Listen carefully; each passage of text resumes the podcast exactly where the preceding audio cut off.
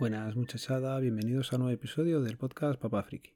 Otra vez por aquí y quería contaros la semana tan productiva que estoy teniendo en cuanto al podcast. Empezó el domingo con un sumando podcast con Antonio Manfredi en el que yo creo que disfrutamos los tres como enanos. La verdad es que fue un episodio para mí entrañable, me lo pasé fenomenal. Antonio es un gran profesional y como tal pues se nota, se nota el, el audio nos salió creo que bastante bien y ya digo, acabamos tarde, pero, pero disfrutándolo. Así que si no lo habéis hecho ya, pues escuchar también el sumando de esta semana con Antonio Manfredi, ¿vale? También eh, grabé con las, bueno, grabé, no fue una grabación al uso, ¿vale? Participé en una de las reuniones de la asociación podcast. Están invitando a socios a participar en las reuniones que tienen ellos y la verdad es que fue una charla bastante productiva. Se trataron bastantes temas, se expusieron ideas, conocimos proyectos que están por hacer y oye, pues mira, eh, desde aquí otra vez, pues nada, invitaros a que si os gusta el podcast y el mundo del podcasting, no tenéis por qué ser también em, podcaster. Cualquier oyente se puede dar de alta a la asociación, es más, me parece que era el tesorero, es un oyente puro y duro, así que ya sabéis, en los métodos del contacto va el enlace de referido que tiene la asociación que me parece que si entras por ahí te sale algo más barato el primer año. Y el miércoles grabé con WinTablet el episodio quincenal que tenemos allí. El tema era la administración y todo el tema de certificados electrónicos y como ahí pues me manejo algo mejor, lo disfruté bastante. estuvieron Víctor y José María de Ciudadano Electrónico y yo creo que también lo mismo, una charla bastante entretenida me dejó Javier eh, conducir un poco el programa y, joven, es, es entretenido, pero, pero bueno, es diferente. Yo estoy acostumbrado a mis 10 minutillos y, y ya está, o a hacer unas intervenciones, pero bueno, el llevarlo también, también es diferente. De todo hay que ir haciendo en esta vida, así que y salir un poquillo de la zona de confort. Me lo pasé bien, creo que los invitados también y espero que los que vieron el vídeo y luego hayan oído el, el podcast, lo mismo, os invito a que lo hagáis, Espero que también lo hayáis disfrutado como creo que lo hicimos todos los que estuvimos allí en la charla, ¿vale? Y cambiando un poco de tema, eh, conocí a un oyente que me escribió, que también comparto con él el grupo de Cacharreo Geek. Es Daniel. Eh, trabaja bastante cerca de donde vivo yo y me escribió por el tema del router de Digi. Os acordáis que estaba sacando la clave Popoe y me escribió para decirme eso, que él ya lo había conseguido.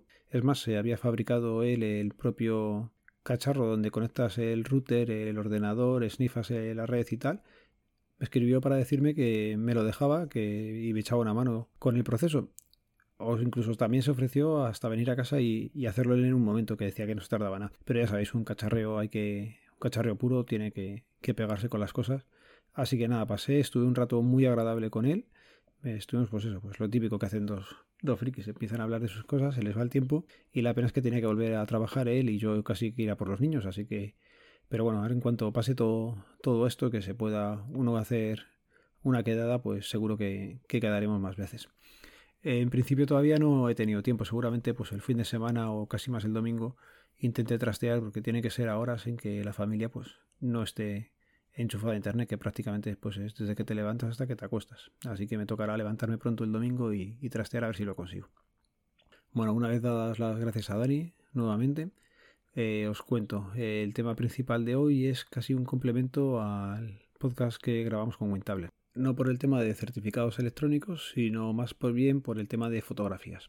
Me ha venido hoy un ciudadano que quería cambiar la foto del DNI. Normalmente es un trámite que no se puede hacer. Tienes que esperarte a que te caduque el DNI o que haya un cambio de domicilio, por ejemplo. Ahí también se puede cambiar la foto. En este caso, la persona se había sometido a un tratamiento de reducción de estómago y la verdad es que el cambio físico era muy notable. Vale, había perdido muchísimos, muchísimos kilos. Esta vez no se lo he preguntado, otras veces eh, alguna gente que también coincidía o, se veía que había el cambio, sí se lo preguntaba, pero vamos, ya os digo que, que 40-50 kilos había perdido. De ser una persona que en la foto tenía una cara bastante ancha y tal, ahora estaba bastante, bastante delgado. Bueno, pues el trámite que hay que realizar es un poco especial. No vale con llegar, cambiar así y que te lo cambiemos, porque tiene que autorizarlo eh, desde la central. ¿Qué es lo que hay que hacer? Pues es fácil, hay que hacer una identificación que consiste en, en una primera parte, pues mandar la foto a la firma y adjuntar toda la documentación necesaria para que Madrid pues decida si se puede cambiar o no se puede cambiar. Normalmente si está bien motivado pues no hay problema y se cambia. ¿Qué pasa? Que con el cambio de, la foto en este caso pues hemos adjuntado el informe médico en el que se aprecia que tenía la enfermedad, que se le ha hecho una operación y se manda la foto nueva ya para Madrid. Seguramente en un par de días nos contestan como mucho y ya se puede volver a citar al ciudadano y cambiarle la foto. También quería comentaros de las fotos, las que se pueden hacer o no con prendas en la cabeza. En un principio no se podían, pero eh, se hizo una consulta para saber si la gente que tenía motivos religiosos, como pueden ser pues las monjas religiosas, también las mujeres musulmanas o los hombres de la religión Sikh. Bueno, pues se decidió que mientras que se respetara que se pudiera ver el óvalo de la cara completamente, pues adelante se podían coger esas fotos. Posteriormente se decidió ampliar las circunstancias por las que se podían tapar la cabeza y estas eran eh, motivos religiosos, como hemos visto, médicos y culturales. En los médicos, por ejemplo, pues eran los tratamientos de quimioterapia que hace que muchas mujeres, por ejemplo, tengan alopecia y se cubran la cabeza con un pañuelo, pues estaba permitido en esos casos también. O por ejemplo, gente que tuviera un grave defecto en los ojos o fuera invidente, pues sabéis que tienen unas gafas normalmente pues más oscuras que hacen que no se le vea ese defecto que tienen, pues esas también se pueden permitir. Con lo cual espero que os quede un poco más claro este tema y lo voy a ir dejando por aquí. Os recuerdo que este podcast pertenece a la red de sospechosos habituales, que podéis escucharnos en fitpress.me barra sospechosos habituales, que en los métodos de contacto quedan en las notas del programa y hoy os voy a decir eh, por vez primera el usuario de Telegram que tengo. Es Alberto Torrejón. Ahora ya os va a resultar un poco más fácil que me encontréis. Venga, un saludo, nos vemos, nos leemos, nos escuchamos. Adiós.